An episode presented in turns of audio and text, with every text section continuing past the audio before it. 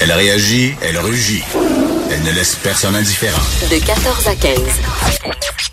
On n'est pas obligé d'être d'accord.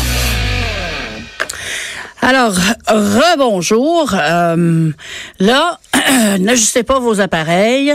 On va avoir une euh, discussion sur le passage d'Omar Kader à Tout le monde en parle, qui a fait euh, polémique partout au Canada, particulièrement dans l'Ouest et à Toronto. Euh, bien des gens ont été choqués de voir euh, l'ex-enfant soldat entrer dans le studio de Radio-Canada avec la grosse musique, les gens debout qui applaudissent, alors que il a plaidé coupable euh, une accusation de meurtre, même si même si euh, moi je suis bien prête à accepter que il n'avait pas le choix. C'était sa seule façon de sortir de Guantanamo. Mais malheureusement, ça, ça va lui, ça va lui coller. On le saura jamais de toute façon. Mais la question, c'est pas tellement ça. La question, c'est jusqu'où peut aller sa réhabilitation publique et de le voir à la télé dans le contexte pas d'une émission d'information, mais d'une émission de divertissement. Est-ce que c'est la bonne chose à faire pour faire comprendre peut-être aux gens que Omar Kader, juste de le traiter de terroriste, c'est un peu court. Alors pour euh, nous parler de ça, j'ai demandé à maître Frédéric Bérard, qui est au bout de la ligne. Maître Bérard? Madame Lavary, comment ça va? Ah, ça va très bien, surtout maintenant que j'entends votre voix, vous êtes là. Écoute, juste pour pousser l'ironie un peu plus loin, là, je te parle d'Edmonton, la euh, ville adoptive d'Omar Kader. Ben oui, toi, mais tu allais lui rendre visite ou quoi? Non, non, non, en fait, euh, je suis là pour euh, un truc sur le bilinguisme. je te parle du, du campus de l'université, en fait. Saint-Paul. Saint-Jean, ouais. Saint-Jean, oui. Et puis euh, non, euh, très très euh, très bel endroit. Et puis et puis voilà, donc c'est ça. Je me suis dit, s'il y en a qui veulent alimenter encore davantage la théorie du complot, là, ils vont penser que notre appel a été fait sur mesure en direct d'Edmonton, puis qu'Omar est à côté de moi, puis il me souffle les réponses. Je suis certaine que c'est pas ça. Mais toi, c'est un dossier, euh, Omar Kader, auquel tu t'intéresses depuis longtemps. en, tant qu'avocat. Ouais, ben en fait, je l'ai enseigné. J'ai écrit deux euh, deux chapitres de livres précédents, là, la fin de l'état de droit puis le, plus récent des règlements politiques là-dessus, mais c'est juste des petits chapitres très, comment je dirais, très brefs.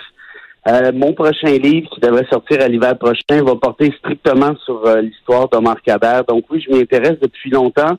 Pas par rapport à la personne d'Omar Kader, parce que ça, franchement, je pense qu'on c'est anecdotique.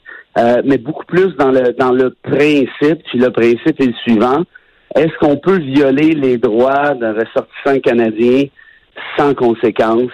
Est-ce que est-ce que l'affaire de Marc n'est pas une histoire de cobaye essentiellement? On essaie de voir jusqu'où on peut aller.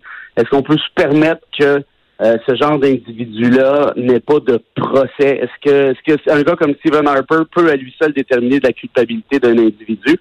Puis est-ce qu'on peut violer des conventions internationales sur les enfants soldats sans, sans conséquence? C'est pas mal plus ça qui m'intéresse, en fait. Euh, je pense que, selon toutes les définitions acceptées d'enfants soldats, il n'y a aucun doute qu'Omar Kader, euh, quelles que soient les circonstances, sa famille et ainsi de suite, euh, fait partie de la catégorie des enfants soldats. Est-ce que c'est la même, est-ce que tu en arrives à la même conclusion? Oui, en fait, le seul petit doute qui existe, c'est que c'était pas une guerre conventionnelle. Hein? Ouais, euh, on s'entend, euh, euh, mais, mais pour le reste, euh, Kader a été élevé dans... Parce qu'il y en a plusieurs qui ont dit, ah ouais, mais à 15 ans, tu es capable de faire la différence entre le bien et le mal, voyons donc, pour pas prendre les gens pour des imbéciles. C'est vrai de manière générale qu'à 15 ans, tu es capable de faire la différence entre le bien et le mal. Mais, mais, mais si toi, Lise Ravary, tu avais été élevé à partir de l'âge de 4 ans dans un univers où ton père, qui est ingénieur, un ingénieur respecté d'ailleurs, euh, canadien qui a des liens avec Oussama Ben Laden et qui t'envoie dans des camps euh, de, formation euh, militaire, entre guillemets, mm. qui te dit que si tu manques de respect à la cause, il va t'assassiner. Qui te dit, une fois que tu te seras fait sauter pour la cause, t'inquiète pas, il y a un paradis de l'autre bord et tu choisiras ce que tu voudras comme récompense. Moi, le père, moi, je vais prendre un éléphant blanc avec une, une, fontaine. Euh, toi, Omar, tu veux quoi? Moi, je vais avoir une piscine en jello, papa, parce que c'est ça que j'aime le plus dans la vie, de jello. Il y a, il y a cinq ans, le moment où on, se raconte ces oui, là Oui, oui, oui. euh, elle est en train de me dire que plusieurs années plus tard, ce gars-là, tout à coup, est capable de faire la différence entre le bien et le mal, où il a été totalement endoctriné, brainwashé, si tu préfères, et que par définition, c'est pour ça qu'existent des conventions internationales sur la protection des enfants soldats dès qu'ils sont mineurs. Pourquoi? Parce qu'on considère qu'ils sont vulnérables, qu'ils sont endoctrinés, puis un enfant par lui-même ne participe pas à ces choses-là, même quand il rendu adolescent. Que pas grand monde qui se promène à 15 ans avec des grenades à la main. Mais, me me, semble. Remarque, bon, on sait qu'il y a des cas, euh, l'âge n'est pas toujours, euh, arrête pas toujours euh, même des, des, gens qui sont sur le bord d'être psychopathes. Mais quand je l'écoutais, tout le monde en parle, je pas l'impression, en fait, toutes les entrevues qu'il a données, j'ai rarement eu l'impression de, de, de qu'on entendait parler quelqu'un qui était déjanté, là, qui, qui il a l'air, il a l'air solide, il a l'air, quand il répond aux questions, il n'y a pas d'hésitation. Bon, je ne sais pas, personne sait ce qui s'est passé à ce moment-là et lui ne, se, ne, se, rappelle pas justement d'avoir lancé une grenade qui a tué euh, un, un, paramédic euh, américain. Euh, mais je peux comprendre. Puis oublions là les, les, les, oiseaux de malheur, puis les, les, commentateurs comme Ezra Levant et tout ça là, qui se font du capital là-dessus. Mais moi, je peux comprendre pourquoi, pour le Canadien moyen, comme, comme, comme, comme moi, comme que il y a un petit bout de ça qui accroche là, tu sais là, tu sais c'est comme la belle planche de bois lisse, mais il y a une grosse écharpe dans le milieu. Mais ça, ça, ça, on est d'accord avec, euh, on est d'accord toi et moi, puis moi je juge pas les citoyens qui, qui comprennent pas trop ce qui se passe, mais pour ça il faut pour avoir un bon jugement là-dessus, il faut avoir un minimum d'informations. Ça, je suis pas sûr qu'on l'a. Tu sais, sur la question de la bataille dont tu parlais comme telle. Et premièrement, puis là, là, on s'entend, là, j'ai aucune sympathie pour les terroristes, j'ai aucune sympathie pour Al-Qaïda, là, mettez pas ça en doute, là, sinon on va partir de trop loin. Mais, non, Mais tu sais, il va lui faire sauter le métro Berry-UQAM, là, à mm. côté de Cube Radio, on s'entend, là. Mm. Ça se passe en Afghanistan, il est dans un village X, les Américains débattent, à tort ou à raison, je laisse l'histoire en juger, ils rasent le village, et pouf, là, il y a cette embuscade-là, tout le monde, tous les collègues de combat, en guillemets, de, de Kader sont assassinés, sauf lui, il sauve, il se fait tirer dans le dos. On le réveille, on dit c'est toi qui as lancé la grenade. Il s'en souvient plus, chose qu'il a toujours nié par ailleurs, mais ce qui est encore plus important, c'est quand on l'envoyait à Guantanamo sous torture. Pendant dix ans, pensez-y, la torture pendant dix ans, puis dans ces tortures-là, là, on l'attache au sol de béton sur sa cellule menottée. On y envoie des fauves dans sa cellule. Ben oui, c'est ça. C'est quoi l'affaire du, du, du tigre? Ben moi, moi c'est parce que je suis en lien avec Denis Sedney pour mon livre. Denis Sedney qui est l'avocat de, de... de Et euh, ben écoute, il a envoyé des trucs dans sa cellule pour y faire pour y faire avouer des affaires. Euh, ils ont fait la, la, bonne vieille formule du waterboarding. Là, tu, sais, tu, mets la, tu mets la tête en dessous jusqu'à temps qu'il fasse plus de ballon. Mm. Moi, je suis asthmatique. Là. Si tu me fais ça là, pendant 10 secondes, qu'est-ce que c'est Pendant deux secondes, je vais t'avouer ce que tu veux. Là, j'ai participé à la baie des cochons, puis c'est moi qui ai assassiné Kennedy. Je vais dire n'importe quoi, tu comprends-tu? Puis c'est pour ça que les aveux sous torture en droit international, ça vaut rien. Pourquoi ça, vaut rien? Mais c'est pas, c'est pas du génie nucléaire, c'est pas dur à comprendre, là. Mais les Américains. La personne, ben, tu sais, je veux dire, c'est, ben, oui, ben, c'est ça. Mais là, au Canada, on me semble qu'on est capable de comprendre ça. si tu tortures quelqu'un, ben, ce qu'il va te dire, ça se peut que ça rien. Puis là, je continue. Il y a eu d'autres affaires aussi, la privation de sommeil. Les soldats se relayaient la nuit pour déféquer sur lui. Écoute, pendant dix, te dis pas chaque jour, mais pendant dix ans, ce gars-là été assujetti à des tortures atroces, interdites en droit international. Et là, et c'est ça, moi, c'est le bout qui m'achale le plus dans cette histoire-là, c'est que s'il est terroriste, Kader, puis si c'est lui qui l'a lancé la grenade, puis si c'est lui qui a fait ci, puis c'est lui qui a fait ça, good, ben à ce moment-là, faites-y un procès. Un vrai procès avec un tribunal impartial. Vous êtes sûr de votre coup. Let's go, allez-y. La réalité, c'est qu'ils ne l'ont jamais fait. Non, qu'ils l'ont jamais fait? Ils n'ont pas de preuves. Non, mais tant que Guantanamo, tant que Guantanamo va être ouvert, ils, ne peuvent pas se permettre de faire des, des procès aux civils.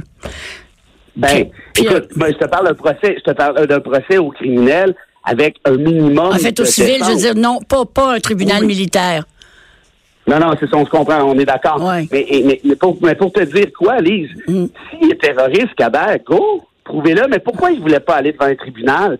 Parce qu'il savait qu'il violait les conventions sur le droit de l'enfant, qu'il violait les conventions sur la torture, puis il savait surtout qu'il n'y avait pas de preuves. Fait que plutôt que de faire un procès, on laisse croupir dans une cellule, on le torture, puis on a un bon premier ministre canadien qui, pendant tout ce temps-là, a dit non, non, on ne demande pas le rapatriement, c'est un terroriste. Mais, mais qui c'est qui décide si t'es terroriste dans un État de droit, Lise? Est-ce que c'est un juge impartial ou c'est un premier ministre qui fait du wedge politique avec ça? Moi, j'aime mieux que ce soit un juge. Oui, oui, je- oui. Si Abso- tu viens de abso- choisir, là, Ah, oui, oui, oui, oui. On, non, non, on discutera pas de ça trop longtemps. Mais si je reviens aux réactions des Canadiens, euh, Oui. évidemment, il y a le 10,5 millions qui euh, euh, que certains, dont moi, ont dit, je suis pas contre l'idée qu'il y ait eu réparation parce que ce qui lui est arrivé, en fait, le gouvernement a agi de manière illégale envers un de ses citoyens et qu'il y ait réparation, ça me paraît tout à fait normal. Mais ça avait-tu besoin d'être 10 millions? Ben, écoute, dans les faits, c'est parce que la Cour suprême, en 2010, avait déjà confirmé que le gouvernement canadien a participé à cette torture- torture-là par des agents du SCRS. Et de ce fait-là, SCRS, c'est le Service canadien des renseignements secrets, et de ce fait-là, on a violé le droit à la liberté, à la sécurité et à la vie de Kader. Donc, ayant violé ça, puis ça, c'est le gouvernement canadien. Si c'était resté juste aux États-Unis, puis le Canada avait rien fait, ça aurait été quelque chose.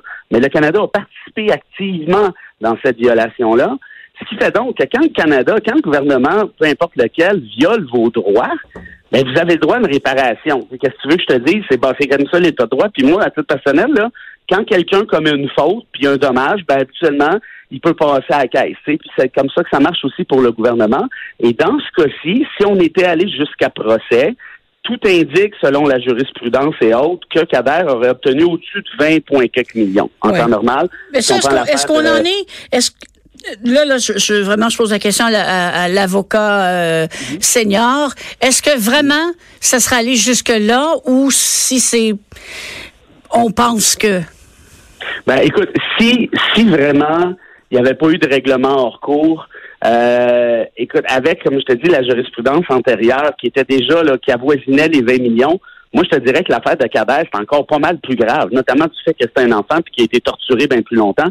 Fait que probablement, là, je- évidemment, je peux pas te le jurer, on nage dans l'hypothèse, là, mais il faut toujours que quand, une- quand un juge prend une décision, ben il se base sur la jurisprudence, puis il est sur les précédents, puis c'est quoi la quand on parle de jurisprudence, c'est ça justement des précédents, quels sont les quels, est- quels sont les faits euh, qui sont similaires et autres. Et dans ce cas-ci, tout était plus grave.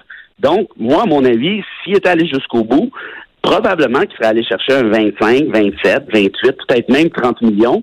Donc, le gouvernement canadien, à mon sens, a pris la bonne décision en disant, regarde, on t'en donne la moitié, là, va-t'en chez vous, puis arrête de nous achaler avec ça, puis merci, bonsoir, puis on va s'éviter de perdre la face devant les tribunaux, parce que là, tu aurais créé un autre précédent.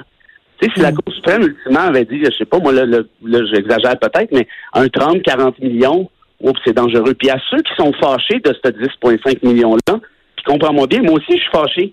Mais je suis pas fâché contre Kader. Je suis fâché contre le gouvernement Harper. Si tu veux pas que ton, ton gouvernement ait à verser ces compensations-là, ben c'est pas compliqué. T'as juste à pas violer des droits. C'est pas plus sorcier que ça, là. Puis là, on parle de droits fondamentaux, là. C'est pas des niaiseries, là. On s'entend-tu, là? C'est pas un trouble de voisinage, là. un enfant a été torturé pendant dix ans avec des lions dans sa éthique, dans sa cellule. Tu sais, me semble que, je sais pas, me ça vaut quelque chose. je veux pas en faire une longue euh, de, de, de, de spéculer, mais il y a, il y, a, il y a des gens aussi qui disent qu'il n'a pas été euh, torturé. Qui ça? Des Américains. Ça? Des Américains surtout. ah oui, ah. Ah, attends. Ben, les Américains, ah, ben, je, je, je vais te dire quelque chose, Lise. Quoi? Pourquoi tu penses que c'est à Guantanamo, cette prison de la torture? Parce que c'est pas aux États-Unis. Eh ouais. Ben voilà. Ils n'ont pas le droit de faire ça. Ils n'ont pas le droit Et aux voilà, États-Unis. qu'on va aller faire ça à Cuba, tranquille, Eh, dans les espèces de sphères euh, non, euh, ombrageuses euh, droit international. Parce que même Guantanamo, à, je sais pas moi, à Cleveland, là, puis ça fait longtemps que c'est fermé, cette cochonnerie-là. Alors, ils font leur saloperie à l'extérieur, en Ouais. tout en cachette, puis ils pensent que personne ne le sait. Écoute, tous les rapports, ils sont tellement coincés qu'il y a même eu un rapport psychiatrique sur Omar Kader Ouais. Ordonné par le gouvernement américain, confirmant toutes ces tortures-là. Tu sais, Bon, si aujourd'hui, ils sont en train de me dire qu'ils n'ont pas été torturés, là, ben, qu'ils regardent leur propre expert parce que eux autres ont l'air de confirmer que c'est le cas. Puis d'ailleurs, juste pour finir, il y avait une vidéo, rappelle-toi, avec les agents du CRS qui l'interrogeaient, où toute cette torture-là a été admise. Oui. Ça avait été libéré, ces vidéos-là, ça avait été rendu public euh, en 2008, si je ne me trompe pas. Oui, je me je me souviens parce que moi aussi c'est un dossier que je suis depuis euh, Ah oui. depuis longtemps. C'est il y a vraiment tellement d'éléments là-dedans. C'est très intéressant.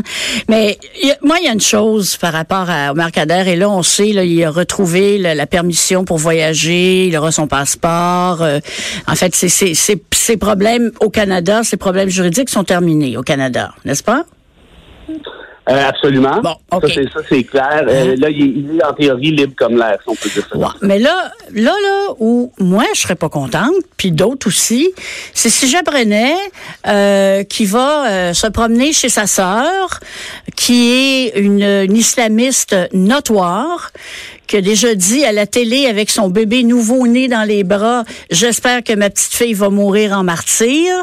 Euh, sa sœur, elle est très, je l'avais vu interviewer à CBC, elle est euh, d'un extrémisme euh, ahurissant. Là. Tant, c'est rare que t'entends des gens dire, j'espère que mon bébé naissant va mourir dans un attentat suicide. Là. Euh, Il il y, a des choses chez Kader qui demeurent troublantes. Ben, écoute, chez Kader, chez Omar comme tel, euh, au stade où on en est là, franchement, ça, je suis pas sûr, parce que ça fait quand même bientôt cinq ans qu'il a été euh, libéré avec condition à l'époque. Euh, ce que souhaitait Stephen Harper, là, c'était que Kader démontre qu'il était terroriste et non pas un bon gars. Malheureusement, c'est pas arrivé pour lui. Euh, il s'est même pas fait arrêter pour un stop ou une euh, ou un vol de gomme ballon au, au couche-tard. On Ouais, non, non, c'est c'est assez clair. ouais. Cela dit, puis même là, il s'est marié, bon, tatata, il a étudié pour devenir ambulancier et tout le kit. Mais, mais où on est d'accord, toi et moi, puis c'est d'ailleurs le nœud du problème. Omar Kader vient d'une famille de, de sautés, là, sans mauvais jeu de mots, là, vient d'une famille de, de, de, de débiles légers. Là. C'est des gens dangereux. ces Léger, gens-là, on est dis-tu? Oui, oui, oui, oui. Ben, oui. des- des- la mère, ouais. la mère est complètement. Non, non, c'est vraiment. C'est quand tu l'écoutes parler, là, comme hier, j'ai l'impression que c'est le seul qui est normal. Oui, ben écoute, ça, ça, là-dessus, on est d'accord. Maintenant, euh, on peut pas, comment je te dis, on peut pas condamner à l'avance quelqu'un pour des gestes qu'il n'a pas fait non plus. Kader a dit haut et fort à plusieurs reprises, c'est pas juste à tout le monde en parle parce qu'il avait donné des entrevues avant. Je veux juste que les Canadiens me donnent une chance de leur démontrer que je suis une bonne personne, qu'ils peuvent avoir confiance en moi. Compte tenu de son historique, de dire, c'est sûr qu'on peut avoir des doutes. Je trouve ça légitime. Je trouve ça correct. Euh, mais reste que le système est fait de manière telle où à un moment donné, tu passes l'éponge. Et puis c'est comme n'importe qui qui sort de prison, ultimement, à la différence que Kader, lui, a jamais été condamné par un tribunal. Ben, un autre prisonnier, quelqu'un qui serait sorti après avoir été condamné en bonne et due forme, ben, il a le droit de trouver sa liberté. Puis là, il faut que tu lui donnes le bénéfice du doute en quelque sorte. Puis c'est un peu ça qu'il y a à faire euh, avec Kader, ce qui n'empêche pas qu'il vient d'une famille de Ouais. désaxés. Ça, c'est clair. J'espère qu'ils vont continuer là. à l'observer. J'espère qu'il sera pas, disparaîtra pas complètement du radar. Avant qu'on se quitte, on n'a pas beaucoup de temps. Rapidement, est-ce que c'était une bonne idée ou non de l'inviter à tout le monde en parle? Écoute, ça, je laisse les gens se faire euh, leur, leur propre opinion là-dessus. Mo- Moi, à titre personnel, je pense que oui, puis je vais te dire pourquoi. Tu disais tout à l'heure, oui, tout le monde en parle, c'est plus du divertissement qu'une opinion d'affaires, qu'un truc d'affaires publiques, c'est vrai. Il était allé à 24-60, tu te rappelles, oui, oui. Oui. Euh, mais c'est sûr que 24-60 n'a pas la même portée euh, médiatique. On s'entend que tout le monde en parle. Et moi, j'étais content. Pourquoi? Pour que les gens puissent voir c'est qui Omar Kader. Mm. Et apprendre l'histoire. Pas dans le détail, parce que ça reste la télé, ça va vite. Mais au moins avoir certains faits. Parce que franchement, le problème, c'est qu'on a eu pendant toutes ces années-là une seule version. Et, tant qu'à moi, c'est problématique dans un État de droit puis dans une démocratie. Là, les gens sont capables de se faire une meilleure tête. Euh, et je veux dire, tous ceux qui gueulent contre la présence de tout le monde en, euh, de Kader à tout le monde en parle, c'est qui? C'est ceux qui crient habituellement liberté d'expression, puis dadabi, puis vous n'avez pas le droit de nous fermer la gueule. Ben là, ça donne bien. Il est là, fait que tu peux l'écouter. Puis c'est pas obligé d'être d'accord. Comme nous autres, on t'écoute, on n'est pas d'accord avec toi. Je veux dire, c'est quoi la différence entre là? C'est une bonne question. Maître Bérard, merci beaucoup. Euh, je vous souhaite une bonne fin de séjour à Edmonton. Et pour moi qui ai déjà vécu en Alberta, vous savez ce qu'on dit d'Edmonton, hein? Euh, ben, On le sait, oui, je sais, mais euh, Ça dans mon temps, on disait, euh, ben, Edmonton, euh, c'est pas la fin du monde, mais tu peux le voir de là. Ah! c'est pas pire. C'est pas pire. Euh, Fait que je transmets ça à Omar qui est à côté de moi, puis on se reparle. Exactement. mais. Bernard, au revoir. Salut Frédéric. Bye bye.